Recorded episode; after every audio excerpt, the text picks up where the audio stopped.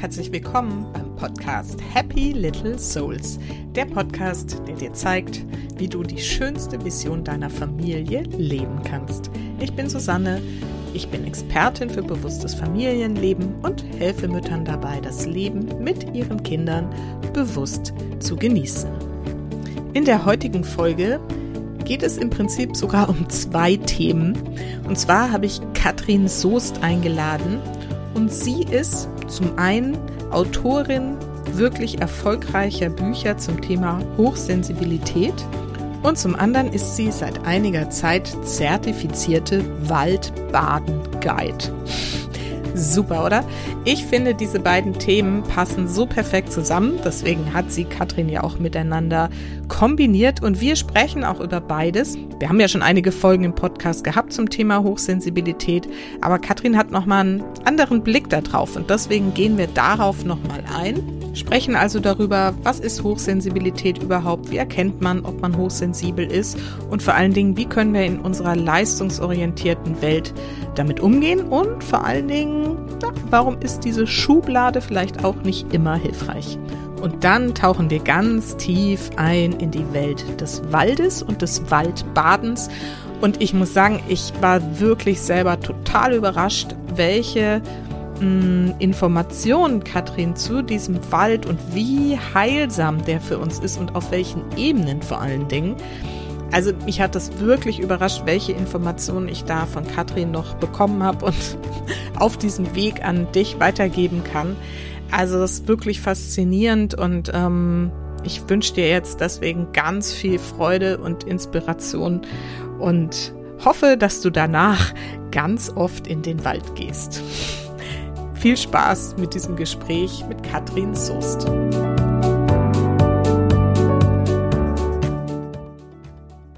So, und heute habe ich wieder ein Interview für euch und zwar habe ich Katrin Soest eingeladen. Sie ist achtsame Coach und Autorin. Sie hält Vorträge, leitet Seminare und schreibt für Magazine. Außerdem ist sie auch Buchautorin. Ihr erstes Sachbuch zum Beispiel zu Hochsensibilität erschien in acht Ländern. Neben dem Schreiben ist sie außerdem zertifizierte Waldbaden- und Waldtherapie-Guide und darüber wollen wir heute sprechen, die Zusammenhänge oder die Brücken zwischen Hochsensibilität und dem Waldbaden und wie uns die Natur helfen kann, wenn wir zum Beispiel hochsensibel sind. Und außerdem ist sie auch Mutter von zwei Kindern und hat natürlich aus der Perspektive auch noch viel dazu beizutragen. Katrin, ich freue mich total, dass wir uns ähm, ne, getroffen haben. Ich bin irgendwann bei Facebook über dieses Waldbaden-Thema gestolpert und wir kannten uns vorher auch schon so ein bisschen lose über Facebook und ich habe gesagt, so jetzt ist der Punkt, wo ich mich mit Katrin mal irgendwie äh, zusammentun muss. Und ich freue mich total, dass du jetzt heute hier bist. Wir haben ja schon ein paar Gespräche jetzt auch vorher geführt und ähm, bin ganz gespannt, was du uns von deiner Geschichte zu erzählen hast. Ja, Susanne, ich danke dir ganz herzlich, dass ich hier in deinem Podcast ähm, was zu den Themen, die du gerade angesprochen hast, beitragen kann. Und bin sehr gespannt auf den Verlauf, der sich jetzt zeigen wird. Ja, wundervoll. Und genau, und es geht ja immer los mit meiner Frage, erzähl das mal ein bisschen über dich, noch mal ein bisschen mehr. Wer bist du, wer ist deine Familie und was machst du eigentlich so ganz genau? Ja, das ist eine gute Frage. Mm, also, wer bin ich? Äh, das ist natürlich immer so eine Riesenfrage. Ähm, beruflich hast du es ja eben schon ähm, erzählt. Ich bin Mama von zwei Töchtern, 10 und 14. Ich lebe inzwischen mit diesen beiden Kindern ähm, alleine sozusagen, wobei die eine Tochter eher bei ihrem Vater ist und die große bei mir wohnt, ähm, nach Trennung vor mh, hm, zweieinhalb Jahren. Mhm. Und ähm, also eine sehr spannende Zeit, die da hinter mir liegt und mhm. ähm, ganz viel mit mir gemacht hat. Äh, nicht immer nur so, dass ich äh, strahlen konnte wie jetzt gerade. Ähm, was was habe ich noch hinter mir? Also was vielleicht auch noch speziell ist und äh, wo wir hinterher nochmal äh, beim Waldbaden anknüpfen können. Ich bin, ähm, obwohl ich erst äh, jetzt Mitte 40 werde, fast also 44 werde, schon durch die Wechseljahre durch, was auch eine ganze Menge gemacht hat mit mir und wo ich ähm, ja vielleicht einfach schon durch Prozesse gegangen bin, die andere noch äh, vor sich haben. Mm, und ich bin, glaube ich, jemand, der sehr ja, einerseits sehr bodenständig unterwegs ist und irgendwie mh, in dieser Gesellschaft auch in Anführungsstrichen verwurzelt ist und auf der anderen Seite aber ganz eigene Wege sucht, ähm, mit bestimmten Dingen umzugehen und auch, ja, ich sag mal, bodenständig spirituell unterwegs ist. Mhm. Ähm, beziehungsweise mich auch immer wieder erden darf, wenn es denn mal zu wenn die Energien zu sehr so intensiv wird. Ja. Genau, und das berufliche, ja, das passt dann natürlich ganz gut zu. Also auch gerade das mhm. Schreiben, äh, was jetzt auch gerade wieder mehr Einzug halten wird in mein Leben. Mhm. Ähm, auch auf eine ganz andere Art und Weise. Es wird kein Ratgeber werden. Mhm, genau, also äh, vielleicht merkt man so ein bisschen an dem, wie ich mich beschreibe. Ich bin so mitten in so einem Zwischenraum im Umbruch, ja. äh, in so Zeiten, wo von einem über, also von, von einer Phase etwas in eine nächste übergeht. Und in ja. diesem Übergang finde ich mich gerade. Ja, ja. Wunderbar. Und ich finde es genau der richtige Zeitpunkt, dass wir uns hier unterhalten darüber so. Ähm, was ich würde jetzt trotzdem gerne erstmal, wir haben jetzt gerade im Vorgespräch auch ein bisschen drüber gesprochen, ne, Thema Hochsensibilität, wie sehr fühlst du dich damit noch verbunden und so. Trotzdem würde ich gerne mal da nochmal so anknüpfen, weil das war ja mhm. so dein Ausgangspunkt, dein ne, erstes Buch irgendwie super erfolgreich in acht Länder irgendwie verkauft und ne, also dafür stehst du auch, glaube ich, größtenteils noch, man weiß. Sagst du nochmal, wie es heißt? Magst du es nochmal erzählen? Das erste Buch heißt Zart im Nehmen tatsächlich. Genau. Ja, mhm. wie Sensibilität zur Stärke wird und ähm, das war schon, also das Thema Hochsensibilität war und ist eins, was, glaube ich, für ganz, ganz viele Menschen sehr, sehr wichtig ähm, sein kann, wenn sie spüren oder ja irgendwie reflektieren wollen, dass Sensibilität etwas ist, was divers ist. Ähm, zum einen bei Menschen angelegt, aber zum anderen auch in unterschiedlichen Lebensphasen ne, sehr unterschiedlich sein kann. Und ähm, dann ist Hochsensibilität ein Schlüssel. Wie bin ich da hingekommen? Das war ja deine genau. Frage. Ich habe mich irgendwann, als ich, ähm, also ich war selbstständig schon, bin schon sehr lange selbstständig ähm, und habe dann meine Tochter bekommen und bin irgendwann im beruflichen Bereich oder in dieser Balance zwischen Muttersein und Beruf an so einen Punkt gekommen, wo ich überlegt habe, ähm, wo ist mein, also ich habe häufig dann einfach ein Kraftproblem gehabt. Ne? Wie kriege ich meine Kraft irgendwie auf die Beine und wo könnte da der Flaschenhals sein? Also wo muss ich, wo kann ich, an welchem Schräubchen kann ich drehen? Was war dein Beruf zu der Zeit? Ich habe damals ganz viel getextet, also Marketing ja. gemacht, getextet ähm, für Unternehmen, Flyer, Websites, mhm. alles Mögliche. Das mhm. war so der Weg, den ich gegangen bin und ähm, habe immer wieder gemerkt, so Mutter sein und gleichzeitig selbstständig, parallel auch noch, äh, ja, damals mit dem, dem Vater der Kinder sehr eng zusammengearbeitet und uns gegenseitig supportet. Ähm, also es ist ja immer so bei Selbstständigen, ne? da sind häufig viele Projekte, äh, gerade wenn man vielleicht noch nicht so klar ist oder im Aufbau der Kinder, das ist, glaube ich, ne, wenn Kinder klein sind und da vieles.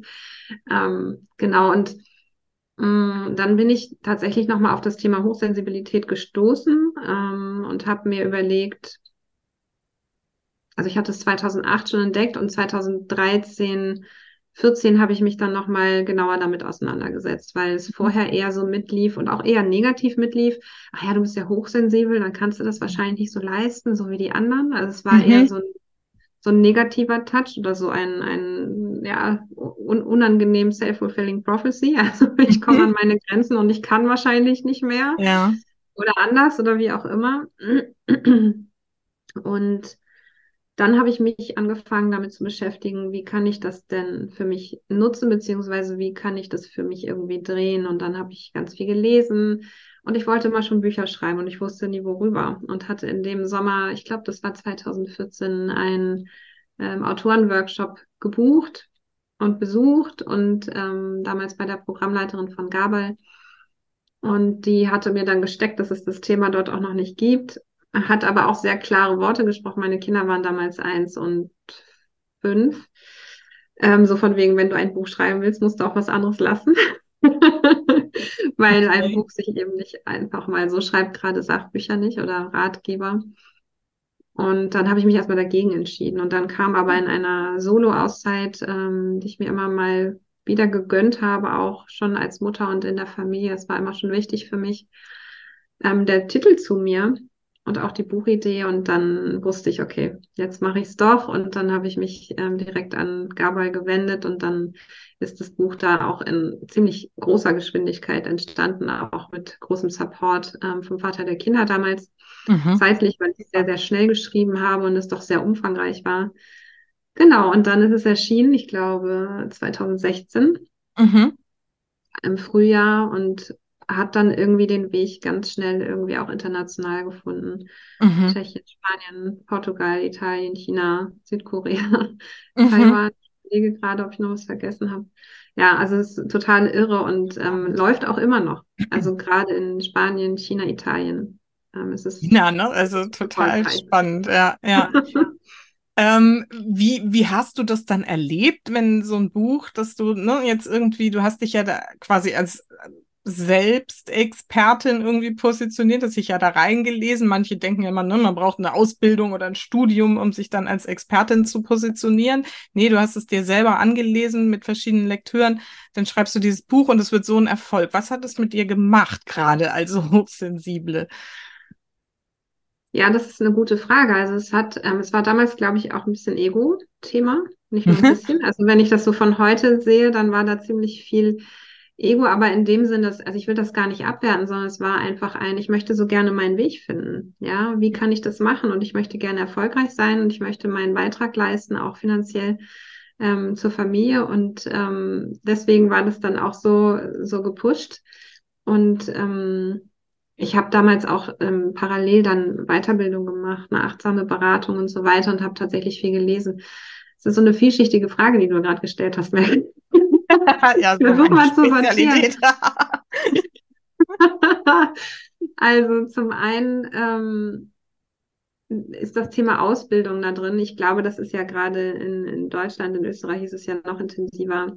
Mhm. Etwas, was sich mehr und mehr auflöst, ja. Also es ist mir tatsächlich sogar passiert mit diesem ersten Buch, obwohl ich mich Coach für Hochsensibilität genannt habe, ähm, dass mich Therapeuten aus Spanien angeschrieben haben und auch Therapeuten dieses Buch weiterempfehlen. Und ähm, dadurch, dass es in Spanien, das sind ja dann Übersetzungsgeschichten, ne, wie das so rüberkommt, die haben mich als, als ebenbürtige ähm, Kollegin betrachtet, obwohl ich überhaupt gar keine therapeutische Ausbildung mhm. ähm, oder Vorbildung oder kein Studium oder so habe. Ich, ich glaube, das ist auch immer etwas mit, mit persönlichen Fähigkeiten, mit ähm, ja mit Sorgfalt in, in Recherche und so weiter zu tun hat, ob man ähm, sich mit sich mit bestimmten Menschen oder Professionen auch messen kann, wo, wobei ich mich nie messen wollte. Mhm. Ich wollte einfach nur schreiben und ich wollte dieses Thema richtig rüberbringen. Und wenn ich was mache, dann mache ich das auch mal ziemlich, ja, ähm, ziemlich 20 Prozent. Ja. ja. Weil ich inzwischen. War auch so ein typisches Thema, oder? Weil ich will mich ja nicht bloßstellen. ja, genau. Also das, mhm. ähm, damals vor allen Dingen, ähm, mhm. das konnte ich mir gar nicht leisten, ja. Also mhm. mit der mit der Persönlichkeitsstruktur oder mit dem Stand, den ich damals hatte. Mhm. Also habe ich mich da schon sehr, sehr reingekniet und das auch sehr bewusst gemacht und mit dem mit dem dritten Buch auch nochmal, ähm, wer stärker fühlt, hat mehr vom Leben, wo es dann auch schon nochmal um ähm, eine ganz andere Position dazu geht. Da habe ich dann auch nochmal einen wissenschaftlich fundierten Test drin und so weiter. Habe mhm. damals mhm. mit einer Wissenschaftlerin zusammengearbeitet. In dem ersten Buch war das ähm, auch ein Test, äh, der dann auch schon irgendwann mal kritisiert wurde, irgendwo bei Amazon, den ich dann eher abgewandelt hatte. Das war also ein sehr emotionales Buch. Aber was ja spannend ist, dass es dann auch so ähm, weit gekommen ist und da sind eben auch viele Geschichten drin. Jetzt weiß ich schon gar nicht mehr, was du gefragt hast. Ich auch was nicht. Hat es mit dir gemacht? naja, was doch, was es mit, mit dir als Hochsensible gemacht hat dann, dass das ne, so ein Erfolg geworden ist, obwohl du eben nicht jetzt, ne, wie du gerade gesagt hast, irgendwie therapeutische oder sonst was Studienausbildung irgendwie dazu gehabt hat. Also ist, ähm, hat mich natürlich schon gefordert, aber nicht jetzt auf der Ebene, dass ich da irgendwie keine Ausbildung hatte oder so, sondern einfach aufgrund der Öffentlichkeit, die ich mhm. hatte. Ähm, und dann auch wieder, ne, dass ich bin im Grunde mit dem Thema zwar persönlich an meine Themen so rangekommen, aber nicht, äh, ich bin nicht in die Lösung gekommen. Es war ein Step auf dem Weg, aber ähm, habe dann auch dann doch, es hängt vielleicht doch damit zusammen. Ich habe dann hohe Anforderungen an mich gestellt und vielleicht auch zu wenig Pausen gemacht, obwohl ich damals, glaube ich, schon davon geschrieben habe. ähm, und immer gedacht habe, ich mache sie aber eben nicht ausreichend. Ähm, ich glaube, das hat auch was mit dem Wandel zu tun, grundsätzlich mal unabhängig von dem Thema Hochsensibilität, wenn wir verschiedene Lebensphasen durchlaufen, ähm, erst ohne Kinder, eine Berufsausbildung, dann ohne Kinder, dann mit Kindern, dass sich einfach Routinen auch verändern dürfen und müssen, sage ich mal, ähm, und eine gewisse Flexibilität da sein darf, um gut für sich zu sorgen. Ähm, gerade als Mutter und ähm, das hat es mir natürlich nicht gerade erleichtert, weil auch, also viele, die Bücher schreiben, wissen, dass ich bin ja mit dem Buch nicht reich geworden. Es ist zwar relativ erfolgreich, aber ähm, es hat mir ähm, den Lebensunterhalt, sage ich jetzt mal, nicht gesichert. Das heißt, es waren auch noch andere Themen dabei und also andere Projekte, andere Aufträge, Kundenaufträge und so weiter so dass äh, dann diese ganzen Pressetermine und so weiter noch dazugekommen sind. Ne? Also das ist schon, es hat schon was mit mir gemacht. Ich habe dann irgendwann noch einen Kongress organisiert zu dem Thema, mhm. weil ich irgendwie so dafür gebrannt habe und auch irgendwie das, ja, also mein, mein, meine Mission damals war schon, das irgendwie so in der Gesellschaft zu verankern, dass es bekannt ist, einfach mhm. weil ich denke, und da, da bin ich nach wie vor der Meinung, dass Sensibilität divers ist ja. dass Menschen unterschiedliche Sensibilitätslevel haben und ähm, das ist einfach wichtig zu wissen. Ja, wir sprechen über Diversität, dann ist es wichtig, auch Themen zu integrieren, die beim Thema Diversität bisher nicht so auf dem Plan stehen. Mhm. Und ähm, dann habe ich den Kongress organisiert und das war schon ein Projekt, nachdem ich dann, ja, wenn ich, wenn ich es hätte attestieren lassen, wahrscheinlich einen Burnout hatte. Okay. Genau. Und es war aber auch in der Zeit, wo ähm, ich, ohne es wirklich reflektiert zu haben, schon mitten in den Wechseljahren gesteckt habe, mit kleinen Kindern Ende 30, da kann man, kann man irgendwie auch nicht, oder Mitte, Ende 30, ich muss so kurz überlegen, vor sechs Jahren, ja, mhm. Ende 30. Mhm. Ähm, das kann man dann auch nicht wissen, ne? aber das zeigt dann schon wieder, mh, hm, wie geht's weiter, ne? Also ist das Thema Hochsensibilität das Einzige, was wichtig für mich war auf dem Weg der Entwicklung oder gab es noch mehr? da gibt's immer mehr, glaube ich auch. Ich würde jetzt trotzdem gerne noch mal so auf diese, ähm, das hast du jetzt schon ein paar Mal so angedeutet, dass du die Sicht auf das Thema häufiger mal verändert hast. Also du hast gesagt, mhm. ne, am Anfang hast du es kennengelernt und dann hast du dem eher so einen negativen Stempel gegeben, so, ne, ich bin nicht belastbar. Das ist ja so, glaube ich, ein mhm. typisches Klischee, was damit so verbunden ist. Dann hast du dieses Buch geschrieben, wo, wenn du, wenn ich das richtig verstehe, eher die gegensätzliche, ne, wie kann ich es nutzen? Was sind die Vorteile daraus mal in den Vordergrund gestellt hast. Und jetzt hast du ja noch weitere Bücher geschrieben, bist noch mal ein paar Jahre älter geworden, hast diverse Schritte, Prozesse auch selber irgendwie erlebt und unternommen und, und wie hat sich so die Sicht auf das Thema verändert für dich? Und wie siehst du es jetzt heute? Was ist das überhaupt? ja, muss ich jetzt hinterher schieben. Also die Sicht auf das Thema hat sich insoweit verändert, als ähm, dass ich immer noch denke, dass es ein, ein riesen Schlüsselthema ist für ganz viele Menschen, weil das Thema Sensibilität das Bewusstsein dafür schaff, schafft, dass wir keine, keine Maschinen sind. dass wir nicht jeden Tag ähm, gleich funktionieren, dass das Leben natürlichen Zyklen unterliegt und ähm, ja, wir einfach in dieser Gesellschaft etwas leben oder von uns verlangt wird, was eigentlich gar nicht natürlich ist. Mhm.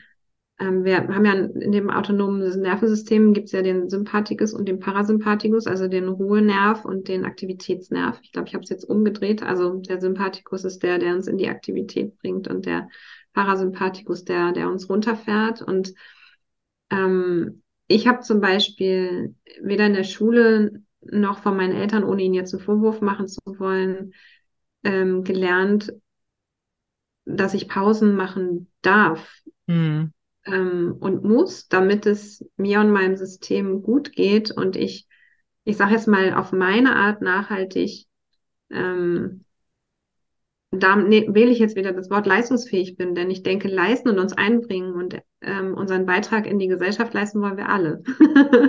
ja, also ähm, ist ja nicht so, dass ich jetzt hier glücklich bin, wenn ich, wenn ich Däumchen drehen zu Hause sitze und mich dauerhaft ausruhe. Darum geht's ja auch nicht. Mhm. Und ähm, deswegen finde ich es immer noch ein sehr, sehr wichtiges Thema. Ähm, und auch des, deshalb, weil Menschen unterschiedliche Qualitäten mit reinbringen. in, in die Gesellschaft, in das Miteinander. Und ähm, das ist bei sehr taffen Menschen, die vielleicht nicht so eine hohe Sensibilität haben, eben dieses Voranschreiten und Macher gehen und so weiter, was wir alle auch brauchen. Und bei den sensiblen Menschen ist es ähm, das Feine, ne? das, das, was zwischen den Zeilen steht. Ähm, und wenn man dann tatsächlich noch, noch ein bisschen weiter geht, ähm, die einen nehmen eben einfach noch viel, viel feinere und viel mehr wahr als die anderen, was auch völlig natürlich ist, sage ich jetzt mal, und auch der Gesamtheit ähm, unserer Art, sag ich mal, jetzt auch, auch hilft. Also im ersten Buch gibt es auch einen Abschnitt, wo es um, um Tiere geht, ne? dass es da auch unterschiedliche Individuen innerhalb einer Herde oder sowas zum Beispiel gibt, ähm, die ganz unterschiedliche Aufgaben haben. Und insofern. Ein Beispiel, kannst du das mal so ein bisschen erzählen? Ich glaube, das war die Geschichte mit den Ziegen- oder Schafherden am Vesuv. Ähm, die einen sind eben stärker und verteidigen die Herde nach außen und die anderen leiten ähm, bei anstehenden Ausbrüchen die Herde dahin, wo das, die Lava nicht runterlaufen wird am Berg. Und mhm. ähm, das ist beides wichtig. Und es gäbe das ja auch gar nicht, ähm, dass Menschen unterschiedlich sensibel sind, wenn die Evolution das nicht bräuchte. Ja, wenn, also wenn, dann wären ja sensiblere Menschen schon gar nicht mehr da. Oder die anderen. Ähm, insofern finde ich es immer noch ein total wichtiges Thema. Mhm. Was hat die, die Sicht verändert? Es ist nicht das einzige Thema, auch nicht für hochsensible Menschen, über das man sich definieren sollte. Ja. Das ist der andere Kontrapunkt. Und auch nicht der, der alle Themen löst, sozusagen. Also mhm. oder der, der Schlüssel, der alle, der, ne, der für alle Türen, für alle Herausforderungen im Leben passt. Und ähm, das hat sich definitiv verändert. Mhm. Also war das am Anfang auch so, also mir ging es zumindest so, als ich mit dem Thema ähm, so konfrontiert wurde, dann war das echt so, oh wow, jetzt weiß ich endlich, was mit mir los ist und jetzt kann ich das und das machen. Und dann kommt dieses, oh Gott, ich bin aber, hm, ne, das, was du vorhin gesagt hast, so dieses, aber dann kann ich ja das und das und vielleicht nicht so gut und hier. Und dann kommt irgendwann so dieser Prozess und man sagt, naja, aber vielleicht steckt ja auch irgendwas Gutes dahinter, aber es ist so, es dreht sich so wahnsinnig viel und man mhm. taucht so tief ein und definiert sich dann im Prinzip darüber drüber. Ne? Und das ist ja. jetzt genau das, was du sagst. Da steckt halt auch so ein bisschen, ja, irgendwie eine Eindimensionalität auch drin, oder? Ja, Eindimensionalität ist schön, genau.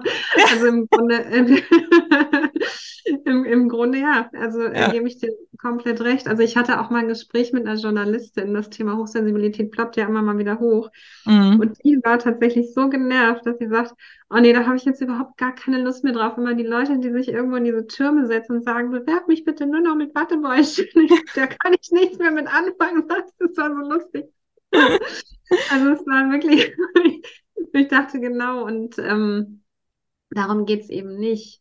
Mhm. Und ähm, Sensibilität, also ich will die, die menschliche Wissenschaft ähm, gar nicht degradieren, die hat vollkommen ihre Berechtigung, aber sie ist häufig eben auch nicht, also sie, sie schaut einfach nicht interdisziplinär. Das heißt, mhm. es ist einfach ein, ein psychologisches Konstrukt, ähm, was ähm, untersucht wird und auch beforscht wird und sicherlich seine Relevanz hat aber es ist eben, es, es guckt nicht unbedingt auf körperliche Ebenen, auf äh, andere Ebenen, die auch noch mit einbezogen werden müssten. Trauma zum Beispiel, finde ich, ist ein ganz, ganz äh, wichtiger Punkt ähm, beim Thema Hochsensibilität. Mhm.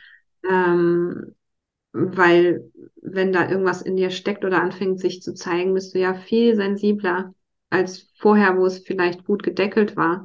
Mhm. Ähm, also auch das sind eben ganz, ganz wichtige Themen, wo man hingucken muss. Bei mir war es noch eine Stoffwechselstörung, die medizinisch gar nicht anerkannt ist, also schulmedizinisch gar nicht anerkannt ist, wo ich ganz, ganz viel unter Nährstoffmängeln gelitten habe, wo ich dann auch intuitiv quasi drauf gekommen bin, weil ich immer wieder auf mein Bauchgefühl gehört habe, wo ich dann auch ähm, in, in einen Heilungsprozess gegangen bin, der ganz viel auch mit Entgiftung zu tun hatte. Ähm, genau, also es sind im Grunde mehrere Punkte oder, oder Facetten gewesen. Ähm, Hochsensibilität, Stoffwechselstörung, Wechseljahre, äh, ne, wo dann letztendlich bei mir und auch Pausen machen, also das selber auch leben, was man predigt. Ja. ähm, und auch vor allen Dingen, also nicht nur so wie soll ich sagen, also auch wirklich, wirklich für sich herausfinden, ne? sich den Raum nehmen, trotz eben diesem nach außen gerichteten auch eine in Anführungsstrichen Rolle einnehmen oder ein Thema einnehmen, Expertin sein, ähm, sich dann immer noch genug Raum zu nehmen. Also es sind so mehrere Dinge, die da für mich zusammengelaufen sind, die mich jetzt einen anderen Blick haben lassen. Mhm.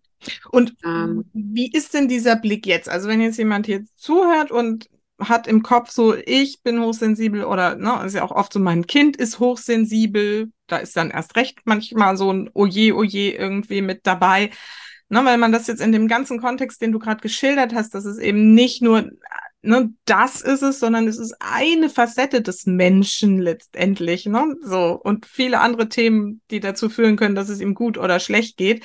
Wie beschreibst du das jetzt oder was empfiehlst du jetzt, wie man das Thema am besten für sich in sein Leben integriert oder in das Leben der Kinder? Oder wie lebst du es auch selbst? Ganzheitlich.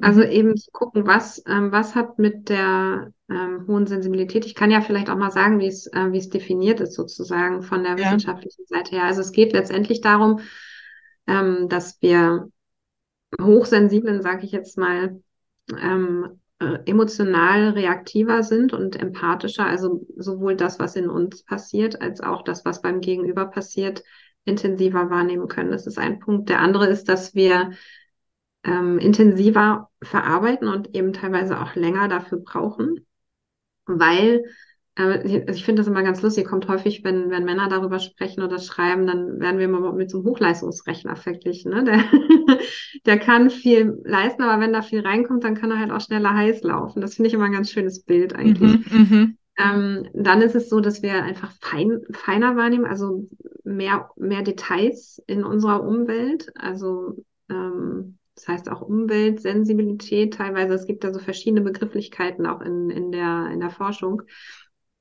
Und das vierte ist, und dazu kommt es dann eben vor allen Dingen dadurch, wenn man versucht, ähm, in dieser Leistungsgesellschaft einfach da, dauer zu funktionieren, ähm, dass wir schneller überreizt sein können. Mhm. Also, dass wir im Grunde ja uns an, an Menschen orientieren, die einfach eine, ganz anders ticken, sag ich jetzt mal, und, und dann einfach immer weiterlaufen wollen. Also ähm, ich habe das früher immer, also so ein, so ein typisches Beispiel, wenn man jetzt zum Beispiel auch Kinder oder Jugendliche anschaut, ähm, wenn die so dauerhaft einfach präsent sein müssen oder auch wollen, später, wenn es dann zum Beispiel auf Partys geht oder so. Ähm, ich habe meistens dann immer schon genug gehabt, wenn die, wenn die anderen richtig losgelegt haben. Mhm. Ja, und dann war es, war es aber auch gut und ähm, hätte ich gewusst, dass das so ist und dass das auch okay ist, dann hätte ich damit viel entspannter umgehen können. aber wenn man dann denkt, man muss mithalten, dann fragt man sich mal so, ja, was ist jetzt eigentlich los? Ja. Mhm. Und ähm, ja, das, das sind eben so Dinge, wiederhole nochmal deine Frage. Ich habe gerade den, äh, den Fokus ähm, verloren. Ich bin jetzt so ins Reden gekommen. Genau, also wir waren bei der Frage, wie, wie du es jetzt mit all deiner Erfahrung und dieser langen Expertise, die du dir da erarbeitet hast, wie du es jetzt heute siehst und welchen Umgang du damit irgendwie quasi, welchen gesunden Umgang du damit jetzt empfehlen würdest. Ja. Ja, das ist das einfach diese ganzheitliche Herangehensweise. Ja. Also zum, zum einen eben das zu würdigen, ähm, das zu wissen. Genau, ich hatte die, die Punkte nochmal angesprochen, wie mhm. es definiert da waren wir rübergekommen, genau. genau. Und ähm, das zu würdigen, auf der anderen Seite dann aber eben auch zu gucken, was spielt da noch mit rein. Ja, genau. Und um auf das Thema Mütter und Kinder zu kommen, was ja total wichtig ist. Ähm, ich finde es bei allen solchen gerade psychologisch geprägten ähm, sind ja keine Diagnosen, also Hochsensibilität ist ja keine Diagnose in dem Sinne, sondern eher eine Erkenntnis oder ein, ja, ein, ein Persönlichkeitsmerkmal, was man für sich herausfindet, ähm, das nicht auf die Kinder zu stülpen, sondern vor allen Dingen bei sich selber beziehungsweise in der Familie zu gucken, wer, von wem kommt das, jetzt mal rein genetisch äh, betrachtet, ähm, und wie kann ich lernen, das für mich positiv zu integrieren und zu transformieren, die Thematik, damit meine Kinder sich bei mir in Anführungsstrichen abgucken, aber Lernen ist ja abgucken. Also das ist ja, Kinder schauen ja, wie, wie macht es mein Umfeld. Und die Eltern haben eben zu Anfang noch ganz viel Einfluss, später dann immer weniger. Aber das ist eben das, was, was finde ich und so wie ich es auch erlebt habe, ähm, für, für Mütter und Kinder auch am, am besten ist. Ne? Also das nicht aufs Kind zu stülpen, sozusagen, zu sagen, mein Kind ist aber, sondern auch mal bei sich selber zu gucken. Vor allem erstmal bei sich selber zu gucken und da anzufangen und zu sagen, okay, was hat es mit mir zu tun, was hat es mit meinem Partner zu tun, vielleicht auch mit der Großmutter, manchmal überspringt sowas ja auch. Wo gibt es da irgendwie was und wie kann ich damit umgehen? Mhm. Also ich habe ja auch schon zwei, drei Folgen zu dem Thema gemacht, deswegen müssen wir da jetzt vielleicht gar nicht so tief rein, aber was wären denn so deine drei wichtigsten Tipps für irgendwie hochsensible Mütter, wie sie genau das machen können, nämlich mit sich selbst ähm, mit diesem Thema gut umzugehen? Drei wichtigste Tipps. Also zum einen gucken, ähm, also erstmal überhaupt annehmen, ja. Mhm. Nicht anders sein wollen. Ähm, und ja. das ist, glaube ich, also akzeptieren, dass es so ist und dass der eigene Weg vielleicht etwas anders verlaufen darf als der vieler anderer Menschen, mhm. äh, die einfach so laufen und ähm, ja, es vielleicht leichter haben ähm, in dieser Leistungsgesellschaft, sage ich jetzt mal, mhm. ne, in diesem dauerhaften Funktionieren. Dann ähm, im Kleinen anfangen. Also das ist das, was ich tatsächlich im, im Coaching ganz häufig ansetze. Die großen Veränderungen sind gerade, und das Thema kommt ja häufig bei einer Kraftlosigkeit hoch. Ne? Das wird dann häufig entdeckt, wenn man schon merkt, boah, ich bin wirklich an meiner Grenze und ich weiß nicht mehr, wie, wie ich das alles bewältigen soll und so weiter. Und gerade dann sind große Veränderungen nicht das, was hilft, sondern dann geht es wirklich darum zu gucken, wie kann ich mir jetzt in meiner Situation, also wie kannst du, liebe Zuhörerin, Zuschauerin, dir jetzt in ähm, dieser Zeit im Alltag Energie zuführen? Immer mhm. mal wieder zwischendurch, sei es die Tasse Tee, sei es der kleine Spaziergang um den Block, und das unterschätzt man. Ne? Also auch ich habe mir das früher nicht gegönnt. Ähm, ich habe auch einfach nicht darum gewusst, wie effektiv, und da kommen wir schon ein bisschen in dieses Naturthema rein. Ja. yeah.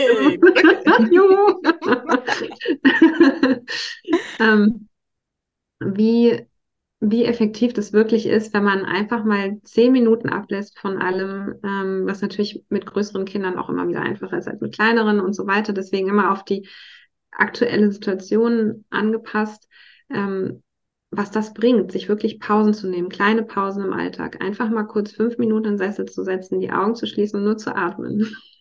Ja. Das ist einfach so, so wichtig. Und ähm, damit kann man tatsächlich anfangen, sich Räume zu schaffen, die Energie wieder aufzubauen. Und dann eben nicht nur auf das Thema Hochsensibilität zu gucken, sondern vielleicht auch mal zu schauen, braucht mein Körper was? Also mhm. mir haben zum Beispiel ganz, ganz viele Nährstoffe gefehlt. Ich war also mein Körper konnte eigentlich nicht mehr. Ne? Die Leber war irgendwie am Ende und weil das eine Entgiftungsschwäche auch, auch war und dass du dann nicht aus dem Quark kommst und immer sensibler wirst und der ganze Körper auf alles Mögliche reagiert, ähm, an, an Reizen und irgendwie nicht mehr klarkommt, ähm, das ist logisch. Ne? Und deswegen immer nicht nur auf die psychologische Ebene gucken, sondern auch ist der Körper okay, braucht er irgendwas? Mhm. Ja, ich glaube, da das ist nämlich echt auch so eine Falle, ne? wenn man dann so sagt, ja, mhm. ich bin erschöpft, aber naja, klar, ich bin ja hochsensibel und dann eben ja. diese anderen Ebenen nicht mehr mit äh, einbezieht, dann ne, läuft man Gefahr, dann irgendwie in, in einen wirklich ungesunden, im wahrsten Sinne des Wortes, irgendwie Zustand zu kommen. Ja. Mhm. ja, also vielleicht auch mal zu mir, weil ich da inzwischen auch bin echt sehr dankbar. Also ich habe irgendwann mal 20, fast 20 Kilo mehr gewogen als jetzt und habe in den letzten zweieinhalb Jahren tatsächlich ähm, fast 20 Kilo abgenommen. Aha. Und das alles eben durch, natürlich nicht nur durch die, durch die Erkenntnis, ähm, dass da körperlich was nicht in Ordnung war, aber tatsächlich dadurch, dass ich nach und nach angefangen habe, mir wirklich alles anzuschauen in meinem Leben, ähm, was nicht gepasst hat und mhm. ehrlich zu mir zu sein, aufzuarbeiten, mir Unterstützung zu holen, Ernährung zu verändern, in, in die Achtsamkeit zu kommen. Also Achtsamkeit, ich esse inzwischen überwiegend, überwiegend intuitiv. Okay, Jetzt habe ich tatsächlich mal wieder seit Ewigkeiten eine ganze Tafel Schokolade an einem Tag verdrückt und dachte so, nee, das ist es echt nicht mehr. Ja, super. Ja. Und ich habe ähm, Zeiten gehabt, da habe ich jeden Tag eine Tafel Schokolade gegessen. Mhm. Okay. Einfach weil ich stopfen musste, damit, Mhm. weil ich nicht wollte, dass das hochkommt, was da in mir ist. Und das hat tatsächlich mit der Hochsensibilität an sich ähm, nicht viel zu tun gehabt, Ja. was, was ich da gestopft habe Mhm. Mhm. oder nicht sehen wollte, nicht fühlen wollte und so weiter. Und ähm, das ist ganz, ganz wichtig. Ja. Mhm. Ja. Davon profitieren auch meine Kinder. Ja.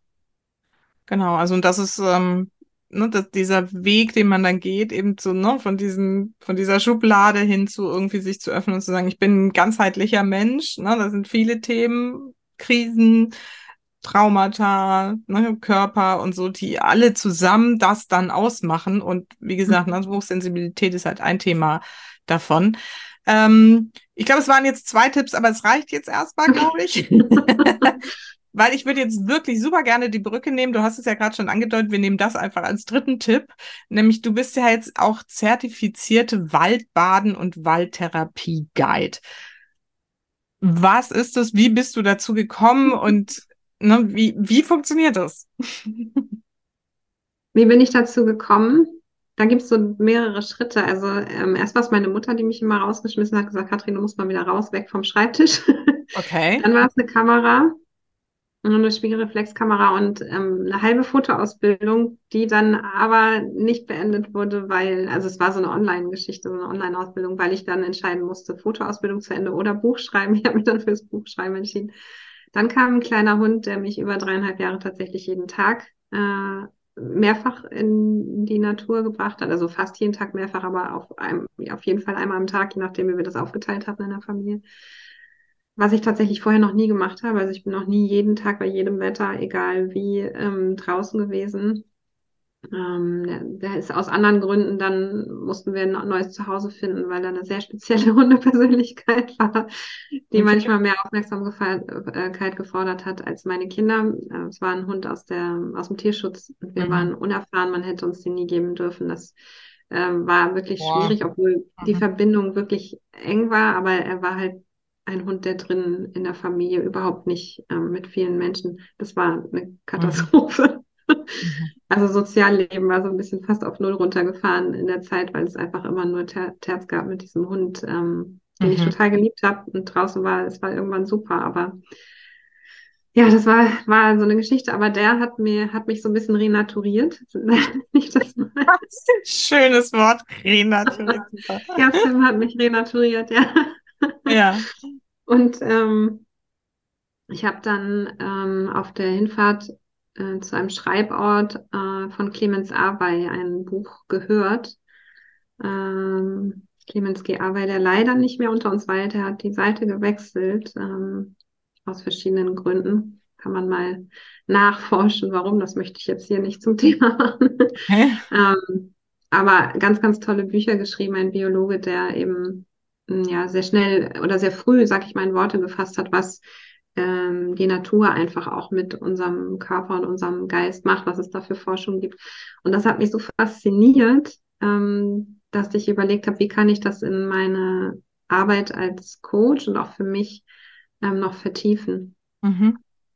Und ähm, habe dann nachgeforscht, das war 2018, wann ich dann, also was es für Ausbildungen gibt. Also ich hab, bin dann natürlich auch bei Naturcoach oder sowas gelandet, aber dann habe ich Waldbaden entdeckt und ähm, habe dann 2019 um meinen 40. rum tatsächlich eine Ausbildung gemacht äh, bei der Annette Bernius. Mm, ganz tolle Frau. Und ähm, das war so ein bisschen wie nach Hause kommen. Also, Mhm. weil dieses, diese Entschleunigung, ähm, dieses Langsamwerden, dieses Achtsamwerden, dieses in die Sinne entfalten, die fünf und inzwischen auch mehr, was tatsächlich nicht geplant war, ähm, aber ähm, das passiert, glaube ich, vielleicht, weil, also ich glaube, das, hat- dass die Fähigkeit dazu haben, glaube ich, alle Menschen, ähm, auch über die fünf Sinne hinauszugehen. Hochsensibilität bringt vielleicht auch noch einen natürlicheren Kontakt. Also wenn man ne, sowieso intensiver wahrnimmt, kann das auch einfacher sein. Aber das ähm, ist etwas, was mein, mein Ruhesystem ähm, so intensiv anspricht und nicht nur meins und auch das Körperliche. Also es gibt ganz, ganz viele Studien zum Thema Waldbahn. Wenn man drei, vier Stunden achtsam sich im Wald bewegt, passiert ganz viel auf körperlicher und auch psychischer Ebene. Mhm. Entspannung ganz viel, äh, ja, was positiv sich einfach auswirkt. Und wenn du möchtest, und ja, dann kann ich das auch mal aufzählen, weil es tatsächlich. Es unbedingt, unbedingt, darum geht es ja. ja. Und ähm, ähm, es gibt Studien dazu. Ja, genau, erzähl mal. Sag, sag mal. Nee, nee, sag du mal. ähm, es gibt tatsächlich Studien dazu, ähm, dass Blutdruck und Puls sich regulieren. Mhm. Dann ist es so, dass der Stresslevel sinkt, das ist messbar. Äh, ich glaube, im Blut und Speichel hat man auch herausgefunden. Dann ist es so, dass die Bäume und Pflanzen und die ähm, Moose und so weiter äh, Botenstoffe mit, also mit Botenstoffen kommunizieren und das sozusagen auch ihr Immunsystem ist. Und die haben Wirkung auf uns Menschen. Krass.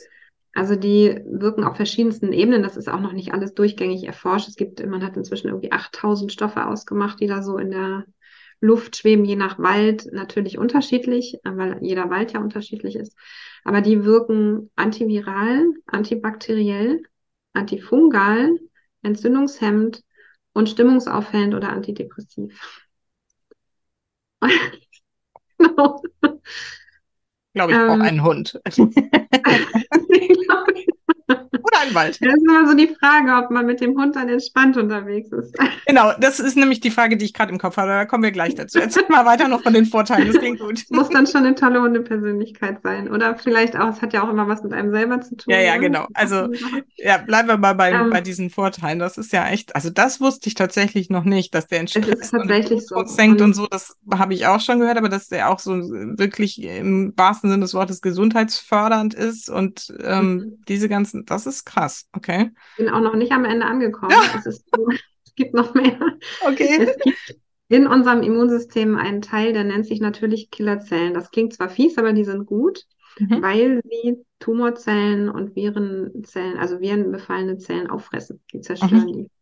Und dieser Teil des Immunsystems wird angeregt in der Anzahl und der Aktivität, also diese natürlichen Killerzellen beim Waldbaden. Und wenn ich das jetzt studientechnisch richtig in Erinnerung habe, dann bei einem drei- bis vierstündigen Waldbad für sieben Tage. Wenn man über drei, vier Tage in einem Wald bleibt, der sich von der Zusammensetzung her dafür äh, eignet, dann kann man das auf 30 Tage ausdehnen. Ähm, da wird auch schon dran geforscht, leider wieder teilweise auch auf so seltsam menschliche Art in der mhm. Krebsforschung natürlich, also die entdeckt das natürlich jetzt auch. Was ja auch häufig gar nicht im Bewusstsein der Menschen ist, dass viele Medikamente einfach aus Pflanzen gemacht sind, aus Pflanzenstoffen, mhm. die dann in Medikamente verpackt sind. Das ist uns ja, wir, wir nehmen dann so ein weißes Teil, aber dass da eigentlich äh, Natur drin steckt, das ist uns ja selten bewusst. So, jetzt klingelt der Postmann, ist aber nicht schlimm, ich gehe da jetzt einfach nicht hin. Ja. Alles gut. ähm, ja, und das ist einfach total faszinierend. Und was, also es, es ist auch so, dass die Konzentration steigt im Wald, die Kreativität gefördert wird. Und ähm, ich sage immer, ich bin eigentlich nur die Brücke als Waldbaden, Waldtherapie-Guide, weil der Wald mein starker Partner an meiner Seite ist, der auch mich unterstützt, ähm, weil auch ich gehe nicht immer aus entspannten Situationen in den Wald, wenn ich ähm, Team-Events oder Gruppen im Wald habe oder auch mal mit Paaren unterwegs bin oder auch mal ein Einzelcoaching habe, ähm, sondern ich komme ja auch aus meinem Alltag, der auch nicht immer, äh, ja, immer ausgeglichen ist, sag ich mal. Und ähm, ich weiß aber, dass ich mich auf äh, meinen Teampartner, den Wald, verlassen kann. Und das mhm. ist so faszinierend, ähm, dass ich auch nicht müde werde, so ähnlich wie das mal beim Thema Hochsensibilität war, ähm, das zu erzählen. Mhm. Genau, und ähm, ja, und auf spiritueller Ebene oder auf energetischer Ebene passiert da inzwischen auch mehr. Ne? Man setzt sich dann einfach, man setzt sich damit gar nicht auseinander. Nee, man kommt einfach, also beim Waldbahn, das ist vielleicht auch noch der Punkt, es geht ja vom Kopf ins Herz, es geht ja darum, den Geist zur Ruhe zu bringen, einzutauchen ins Jetzt, ins Spüren zu kommen und die Sinne sozusagen auszufahren mhm. die Antennen zu öffnen. Ähm, und das man dann irgendwann, wenn man viel in der Natur ist, auch aufmerksam wird auf ähm, Phänomene wie, dass ein Baum viel intensiver wirkt von seiner ganzen Präsenz als ein anderer oder dass es Orte gibt, die zwar vielleicht schön aussehen, aber sich nicht gut anfühlen, wenn man dann da ist oder umgekehrt oder äh, man einfach ja auftanken kann und andere Perspektiven gewinnt auf das Leben. Das kommt dazu. Und das Lustige ist, ähm, dass das in der ganzen Szene im Moment tatsächlich ein Thema ist. Also auf dem äh, Waldbahnkongress, zu dem ich leider nicht hin kann, dieses Jahr, äh, ähm, da sind genau diese Themen da. Also da, da geht es um Geomantie und alles Mögliche. Also es ist total spannend um Kraftorte. Mhm. zusammen mit, mit einem anderen Kongress, Dialog der Bäume, wo es dann irgendwie auch um, um spirituelle Sichten geht, was, was ich total lustig finde, weil das mein ganzes Jahr schon, schon prägt, ähm, seit Anfang des Jahres. und ich da ja. irgendwie auf anderen Wege hingekommen bin über ja, meine Intuition und einen ganz wundervollen Menschen. Und ähm, ja, es ist total witzig, ja, dass das einfach sich dann irgendwann zeigt und, und so Jetzt habe ich ganz viele Fragen im Kopf. Ich gucke mal, ob ich das irgendwie sortieren kann. Ähm, eins äh, schießt mir jetzt gerade in den Kopf, weil du es gerade gesagt hast. Du hast gesagt, dass man dann die Erfahrung macht, wenn man da viel Zeit in der Natur verbringt, dass man so merkt, ein Baum wirkt mehr als ein anderer. Da hatte ich sofort die Frage im Kopf, ist das für jeden gleich? Oder hat der eine seinen Lieblingsbaum hier und der andere nimmt den anderen mehr wahr, weil irgendwie da eine andere spirituelle vielleicht Beziehung irgendwie vorhanden ist? Also kann man, vielleicht steckt da als Frage dahinter, so haben die Bäume auch so eine Form von Persönlichkeit, die halt auf unterschiedliche Menschen unterschiedlich wirkt? Weißt du, was ich meine? Ja, ich weiß, was du meinst und ich versuche gerade die, die richtigen Worte dafür zu finden. Ich kann das schon fühlen, was ich sage. ich habe übrigens um, um Pfingsten rum so ein paar Worte auf Instagram geschrieben, ähm, wo es um Neubeginn ging ähm, und dafür, dass es manchmal an bestimmten Punkten gar keine Worte gibt. Wenn Dinge so neu sind, dann gibt es gar keine Worte. Oder wenn plötzlich das Herz anfängt in Führung zu gehen und der Verstand folgt, ja, dann sitzt man manchmal da und denkt, hm, wie soll ich das denn jetzt ausdrücken, weil es dafür einfach auch gar keinen allgemeinen Sprachgebrauch gibt. Mhm. Also ich ähm, bin der Meinung, dass jeder Mensch ja an unterschiedlichen Punkten in, in seiner End-Wicklung ist und ähm, insofern auch äh, unterschiedliche, ich sage jetzt mal, Bäume beziehungsweise energetische Ebenen wirken oder von Bedeutung sind an unterschiedlichen Punkten im Leben. Ja, ne? Mhm. Insofern kann das durchaus unterschiedlich sein. Ähm, aber es gibt einfach so Bäume, wo wo im Grunde jeder sagt, boah, was ist das für ein, ein Wesen? Und da kommen wir auf die, die andere, mh, mm, die andere Ebene, die ich eben noch in mir hatte, als du die Frage gestellt hast. Ich hatte letztens tatsächlich ein, ein Team-Event, äh, wo plötzlich acht Männer vor mir standen. Und das die erste wirklich reine äh, Männergruppe war im Wald. Und ich kenne ich kenn schon dieses anfängliche Belächeln mancher Einladungen. Ähm, also da ging es um eine Baumbegegnung. Ähm, sucht euch mal einen Baum, schaut mal, wen, welchen ihr interessant findet, schaut euch den an und ähm, guckt mal, ne, was, was ihr alles entdecken könnt. So was, ihr könnt euch auch anlehnen, ihr könnt euch auch irgendwann hinsetzen, von weiter an, von weiter weg angucken, von nahem dran. Schaut einfach mal, was da so passiert. Und da stand dann am Ende die Frage, ähm, als wir eine Runde hatten, also erstmal haben sie sich alle darauf eingelassen, was ich total toll fand. Ähm, haben auch, hätten noch länger das machen können, weil wenn man sich erstmal einem, einem Wesen, und da, da, das wollte ich auch sagen, also es sind ja alles lebendige Wesen, auch wenn Bäume einfach da in Anführungsstrichen rumstehen im Wald und sich nicht bewegen können, in Anführungsstrichen, so wie wir Menschen. Ähm, es sind lebendige Wesen, alles ist belebt.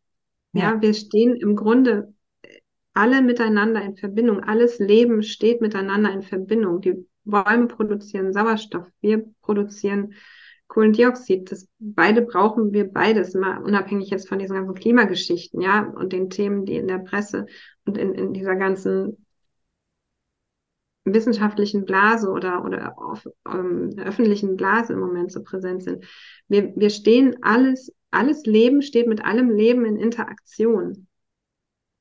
Das heißt, und jetzt komme ich wieder zurück zu den Männern, denn wir machen auch manchmal ein Sharing ähm, nach einer Einladung, die ich beim Waldbahn ausspreche. Und da sagte einer, irgendwie hat sich das gar nicht richtig angefühlt, zu dem Baum zu gehen. Ja. Und dann habe ich gedacht, so, jetzt haue ich das einfach mal raus. Ich sage dann, frag ihn doch das nächste Mal, ob, ähm, ob das okay ist, wenn du dich näherst. Und dann guckte er erst ganz irritiert und dann habe ich das erklärt und habe gesagt, wir, ne, so wie eben, wir, wir sind alles lebendige Wesen und ähm, vielleicht wollte der Baum das einfach nicht oder es war nicht der richtige für dich. Und dann habe ich so ein bisschen erklärt, ne, durch dieses Interagieren und so weiter. Und irgendwann nickten alle und haben gesagt, ja, es stimmt. Ich sage, wir sprechen normalerweise so nicht drüber und das sind Erfahrungen, die vielen, vielen Menschen fehlen. Aber letztendlich ist es genau das. Mhm, wie schön, ja. Und es ist so wichtig, also spüre ich gerade, sich daran zu erinnern.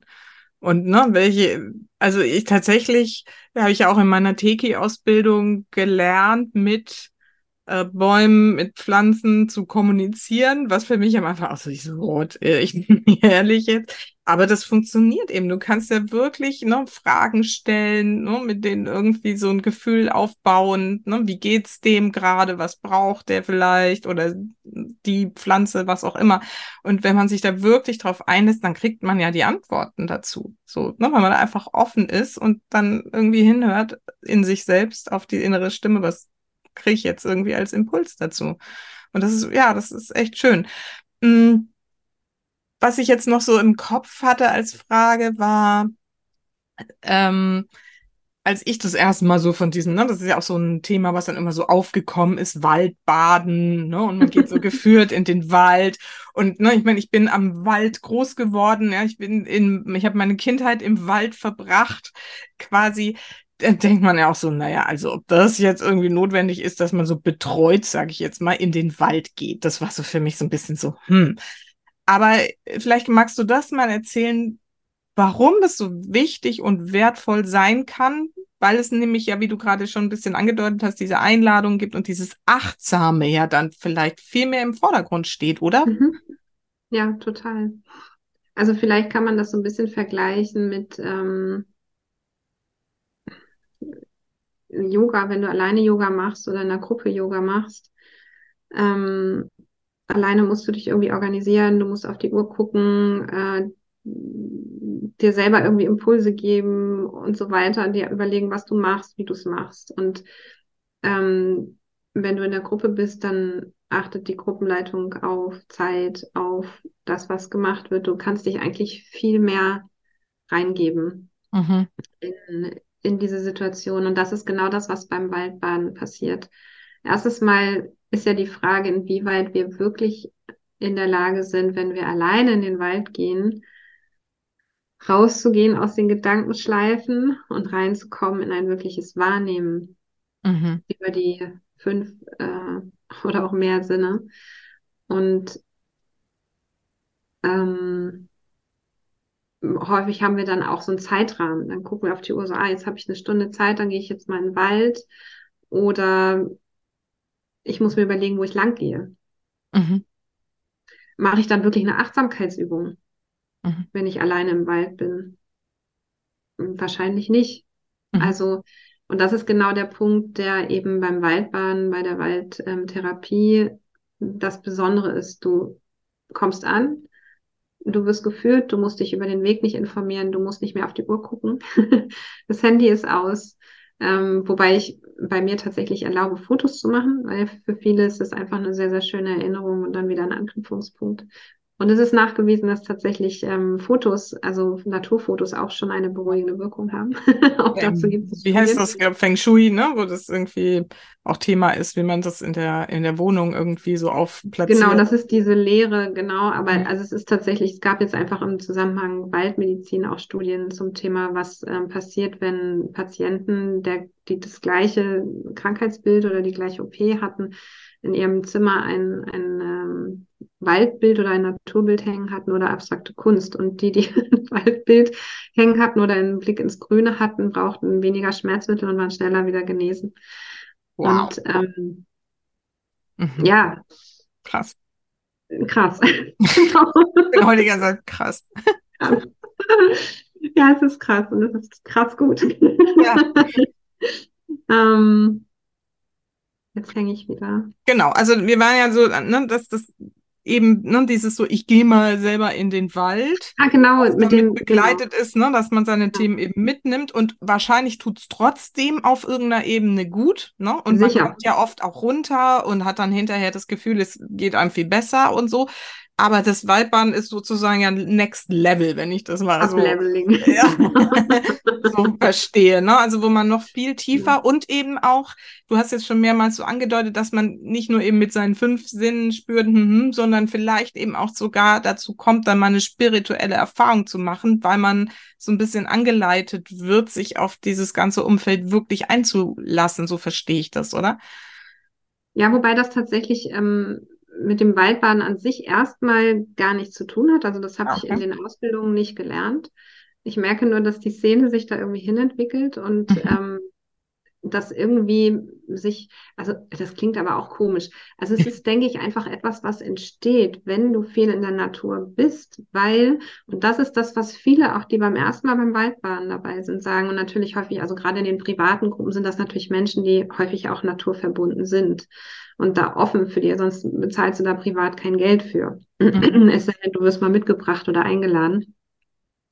Ähm, aber was, also mir hat eigentlich Mut gemacht, dass ähm, es einen, ähm, im Moment einen ähm, angehenden Professor gibt, der zum Thema Wald, Medizin, Waldtherapie ähm, einen Vortrag gehalten hat und der gesagt hat, dass das Thema Spiritualität etwas ist, was uns Menschen im Grunde total fehlt. Ne? Also erstmal der Naturkontakt, also das Naturdefizit, aber auch der Sinn. Und äh, es geht ja bei Spiritualität nicht um, um irgendwelche esoterischen Höhen oder Hirngespinste, sondern es geht wirklich darum, ähm, etwas wieder aufzunehmen, was ganz natürlich ist, dafür wieder Raum zu schaffen und ähm, dass das eben im Wald, und das kam, kam ganz häufig auch schon, bevor ich jetzt mich intensiver damit befasst habe, beziehungsweise das Thema auf mich zugekommen ist, ähm, habe ich häufig gehört, ja, im, im, im Wald ist irgendwie immer präsent, dass das Leben ein Zyklus ist. Es ist ja. Geburt und Tod und so weiter. Es ist alles da. Und das haben die Leute, fast jedem Waldbau war irgendjemand dabei, der das gesagt hat. Ja. Und das ist ja schon ein Anknüpfungspunkt zu der Tiefe, die im Alltag, im Funktionieren gar nicht, gar nicht machbar ist, wo wir auch uns denken, so, ach nee, komm mir nicht jetzt mit solchen Themen, es ist jetzt irgendwie gerade zu intensiv und dafür habe ich jetzt gerade keinen Raum, weil zu emotional oder wie auch immer. Und plötzlich entsteht ein Raum, wo man das einfach aussprechen kann, äh, wo man das fühlen kann und wo es plötzlich wieder ganz natürlich wird, sich mit dem Leben auseinanderzusetzen und mit allem, was dazugehört. Mhm. Und da beginnt ja eine sinnhafte spirituelle Ebene. Was, was ist hier eigentlich? Was, wie, wie ist es hier auf der Erde? Was, was ist das? Was sind wir Menschen? Ähm, ja, was ist das hier für ein Spielplatz in Anführungsstrichen? Warum sind wir überhaupt da? was soll der ganze Scheiß? was mache ich eigentlich draus? Ähm, ja, ja. Ego-Ebene, Nicht-Ego-Ebene und so weiter und so fort. Was macht das Leben lebenswert? Was ist wirklich wichtig? Ähm, darum geht es ja auch. Um, und dann eben darum, das auch wirklich hier wieder ne, zu integrieren, das Herz in Führung zu bringen wieder und den Verstand ähm, sinnvoll zu nutzen und nicht über alles zu stellen. Mhm. Ähm, da beginnt das im Grunde für mich und das hat dann irgendwann wahrscheinlich zur Folge, dass man sich einfach auch anderen Dingen öffnen kann, mhm.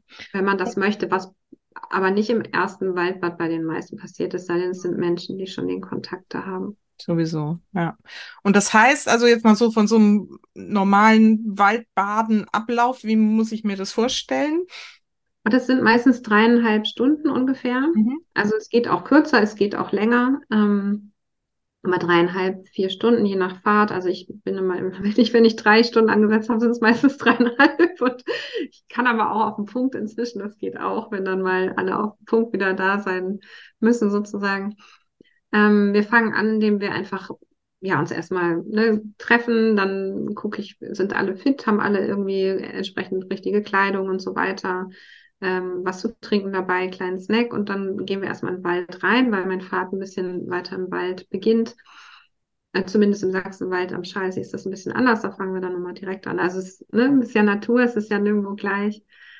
Und ähm, letztendlich geht es ganz schnell in die Entschleunigung. Also zu Anfang kann man nochmal noch mal ein bisschen also reden. Häufig kommen ja auch Leute zu zweit, die haben sich dann vielleicht lange nicht gesehen und irgendwann fange ich dann an ähm, einzuladen die ersten Dinge auszuprobieren, den Blick schweifen zu lassen, das Grüne zu sehen, das Kleine, das, Kleine, das weiter weg und so weiter. Mhm. Und ähm, auch die Sprache zu reduzieren, ne, um einfach auch den Fokus rauszunehmen aus dem Präfrontalen hier. Da sitzt ja ganz viel Persönlichkeit und, und ähm, die Intelligenz und die Sprache und so weiter. Und das so ein bisschen runterzufahren. Und ähm, ja, und dann geht so eine Einladung zur nächsten ähm, es sind Atemübungen, es sind leichte Körperübungen, sinnesöffnende Übungen, Kreativübungen. Wir können uns austauschen zwischendurch, müssen aber nicht. Also keiner muss was sagen. Das ist ja genau, also es gibt kein richtig oder falsch. Ja, das ähm, sage ich auch immer. Ziel, in Anführungsstrichen, wenn man das denn so nennen kann, ist einfach Entspannung und Ankommen. Mhm. Und insofern gibt es auch keinen keinen Druck, eine Übung so mitzumachen, wie ich sie anleite sondern dann im Zweifel gut für sich zu sorgen, wenn einen irgendwas triggern sollte, was selten passiert, aber dann kann man auch mal irgendwie für sich abwandeln. Also es ist so ein ganz offener, entspannter, entschleunigter Raum mitten in der Natur, mitten im Wald, ähm, mit unterschiedlichen Einladungen. Mhm, mh. Schön. Wunderbar. Dann können wir gleich mal dazu übergehen zu fragen, okay, wenn jetzt jemand hier zuhört, die, ne, vielleicht eine hochsensible Mutter oder auch nicht hochsensible Mutter oder wer auch immer und sagt, das interessiert mich, würde ich gerne mal mitmachen. Wie erreicht man dich denn? Also du machst ja dieses Seminar, das ist so dein Angebot. Ähm, und wie kann man daran teilnehmen? Also es gibt eine Website, ne, katrinsoest.de. Mhm. Ähm, geschrieben mit TH und S-O-H-S-T, aber man findet mich auch im Netz. Also und wir verlinken das natürlich wir verlinken direkt, natürlich, ist hier in der genau. Podcast-Beschreibung natürlich direkt verlinkt. ja. Genau. Ähm, ja, und dann einfach mal auf die Website schauen, welche Termine anstehen. Aktuell gibt es auch etwas, worauf ich mich sehr freue, nämlich eine Jahresgruppe, mhm. entstanden aus einer neunwöchigen Frühlingsgruppe, wo wir uns tatsächlich jede Woche getroffen haben, nach Feierabend, donnerstags 18 bis 20 Uhr. Das war total schön. Und das ging dann tatsächlich auch ungeplant äh, tatsächlich tiefer. Dann ging es auch ums Waldbaden und Journaling. Also wir haben auch geschrieben. Und das war so schön, dass äh, ich gesagt habe, ich möchte das übers Jahr machen, was aber nicht geht in der Form, weil es ja dann irgendwann dunkel ist nach Feierabend. Mhm. Insofern haben wir, habe ich jetzt ein Format, wo es am 23. September das erste Mal in den Wald geht, gemeinsam im Sachsenwald bei Hamburg ist das. Im Südosten von Hamburg kann man ganz gut mit der S-Bahn auch hinfahren. Und dann ist es nur fünf Minuten von der S-Bahn entfernt. Ähm, da treffen wir uns dann also einmal im Monat für mhm. ein Jahr. Wenn das gewünscht ist, kann man auch bisschen variieren, ob jetzt jeder Termin passt oder nicht. Ne? Das ist ja immer so eine Sache, aber grundsätzlich ähm, und auch einmal im Quartal zum Journaling online mhm. und gehen dann gemeinsam einfach durchs Wald. Ja, da freue ich mich riesig drauf. Also das wird bestimmt ähm, richtig. Ja, schön, richtig da wächst man auch so zusammen dann so über so ja. ein Jahr hinweg und so, ne? Ja, ja toll. Genau. Ja, schön. Und genau, und die Bücher, klar, die findet man natürlich überall. Genau, die verlinken wir aber trotzdem auch nochmal direkt hier, wer da jetzt ähm, sagt, mhm. was waren diese ähm, Bestseller. Waren es Bestseller? in Spanien, also das in, in ja. Spanien stand das Buch tatsächlich auf der Bestsellerliste. Ja. ja, wow. Also auf jeden Fall die Bücher verlinken wir, dein Angebot zum Waldbaden verlinken wir und ähm, ja, also äh, mich hat's jetzt auch nochmal ähm, berührt. Also vor allen Dingen, was mir, hast du gemerkt, auch völlig neu war, waren diese ähm, intensiven gesundheitlichen Aspekte, die der Wald auch mit sich bringt. Also, dass er grundsätzlich gesund ist, ist klar, aber das in dem Detail zu erfahren, finde ich schon nochmal wirklich, hm, also für mich neu und wirklich überraschend und ähm, wichtig. Ne? Also wichtig in unseren Zeiten, das zu verstehen, was da eigentlich irgendwie für eine Wirkung drinstecken kann. Schön. Am Schluss habe ich immer zwei Fragen, die ich äh, immer stelle und die darfst du natürlich auch gerne nochmal beantworten. Und die erste davon lautet, für welche drei Dinge in deinem Leben bist du denn am dankbarsten? Ich habe mir da natürlich auch schon im Vorwege Gedanken drüber gemacht. Ich habe, ähm, es ist so ein bisschen diese Poesiealbum-Fragen. Ne? Was magst du am liebsten? Ja. Also ich glaube, ich glaube, dass ähm, meine Kinder schon ein Riesengeschenk sind. Auch wenn ich, also ich glaube, das kennen wir Mütter alle, auch wenn wir immer mal wieder stark gefordert sind. Und ähm, ich bin mir aber nicht sicher, ob ich ohne die Kinder so als Mensch, Seele tatsächlich an diesen Punkt gekommen wäre, wo ich jetzt bin und wo ich auch merke, so wow, ähm, also Leben schenken ist schon, schon etwas sehr, ja, faszinierendes, was mhm. einen, einen Menschen, glaube ich, sehr verändert. Wobei ich mir auch schon mal darüber Gedanken gemacht habe, wie es eigentlich wäre, wenn da jetzt keine Kinder gekommen wären und ob jede Seele, ja, die, die in einem Menschen steckt, wirklich diese Erfahrung machen muss. Ne? Also mir geht es nicht darum zu sagen, dass das jetzt besser oder schlechter, aber das ist für mich ein Punkt, der ganz viel bei mir ähm, an, ja, an Schätzen ge gehoben hat, würde ich mal sagen. Schön, schön formuliert, ja, super. Mm. Dann ist es ich sage jetzt mal, die Sinn, der Sinn, wie auch immer ich das beschreiben soll, die, die, die Schönheit um mich herum zu sehen. Ähm, mhm. also das, also die Fähigkeit, die Schönheit um mich herum zu, äh, zu erblicken. Ähm, ich glaube, das ist etwas, was für mich ganz wichtig ist als mhm. Menschenwesen. Und was ich total schön finde. Also heute Morgen auch gerade wieder ganz überraschend äh, zwei Momente im, im Wald, wo ich dachte, oh, hatte ich jetzt überhaupt gar nicht gerechnet. Mm. Ja, und also drei. Mm. Herzöffnung. Also in dem Moment, wo, wo ich merke, dass ich ähm, die Verbindung wieder zum, zum Herzen habe und ähm, sich Dinge zeigen, die sich ja auch im Schreiben dann ähm, manifestieren, kann man vielleicht sagen. Das ist auch etwas, was ich sehr, sehr schätze. Und mhm. natürlich die Menschen um mich herum. Ne? Also das, also die Verbindung zu Menschen überhaupt und, und zu erkennen, dass Gemeinschaft und Vernetzung, und da ist auch wieder der Wald, ne? Also der Wald ist ja unten, unterhalb, so wahnsinnig vernetzt. Und dass wir alles, wenn mhm. das alles miteinander in Verbindung ist und auch wir Menschen alle miteinander in Verbindung sind, uns den Spiegel verhalten und uns miteinander entwickeln können, das ist etwas, was ich auch wahnsinnig spannend und schön finde. Mhm. Sehr schön. Vielen Dank. Genau, meine Schlussfrage ist immer, was ist denn so deine wichtigste Botschaft für meine Supermamas da draußen?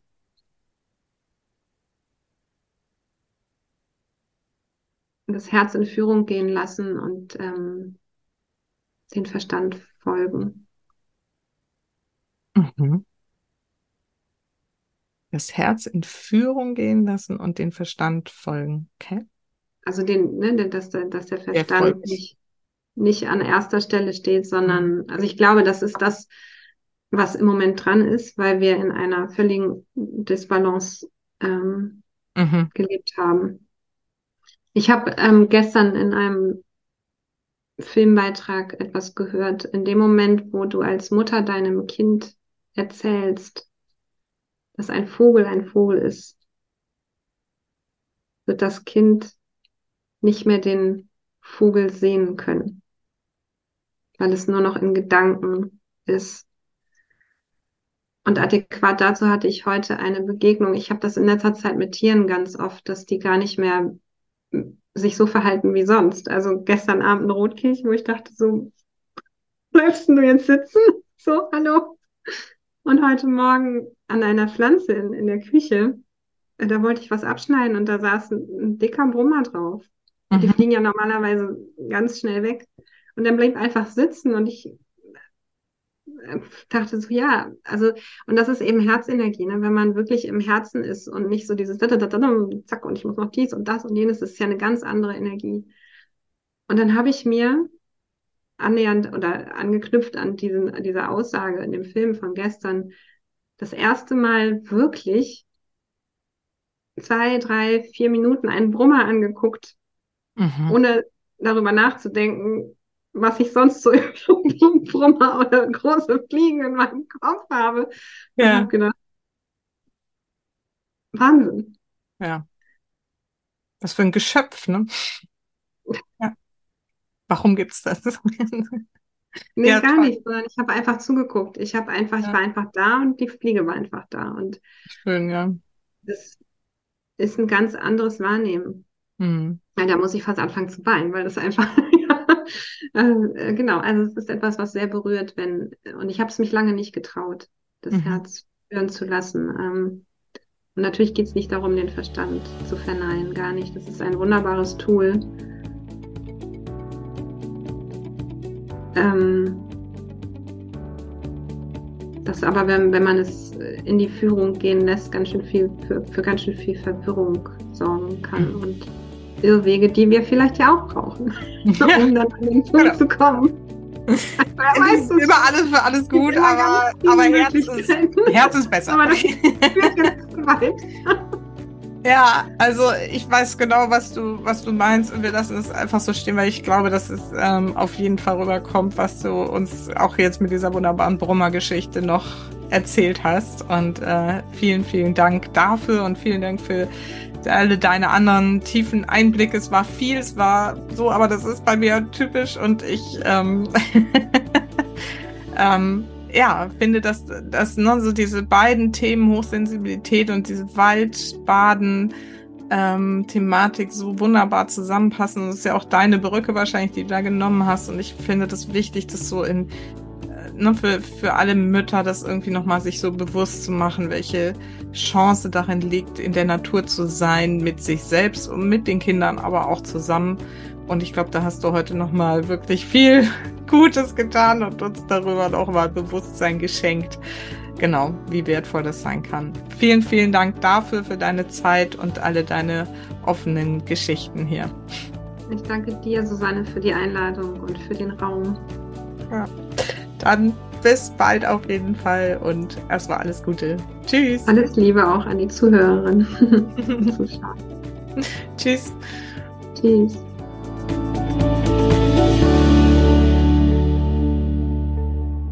Vielen Dank, dass du uns bis hierhin zugehört hast. Und wenn dir die Folge gefallen hat und du vielleicht andere hochsensible Mütter kennst oder auch den Wald großartig findest, dann leite diese Folge doch gerne an genau diese Menschen weiter, die das vielleicht betreffen könnte. Und empfehle die Folge weiter, empfehle den Podcast weiter oder gib mir auf Spotify oder auch auf iTunes gerne eine Rezension oder ein paar Sterne.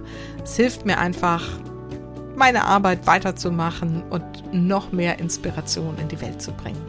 Dafür danke ich dir schon mal von ganzem Herzen und ansonsten vergiss nicht, Familie ist, was du daraus machst. Alles Liebe, bis ganz bald, deine Susanne.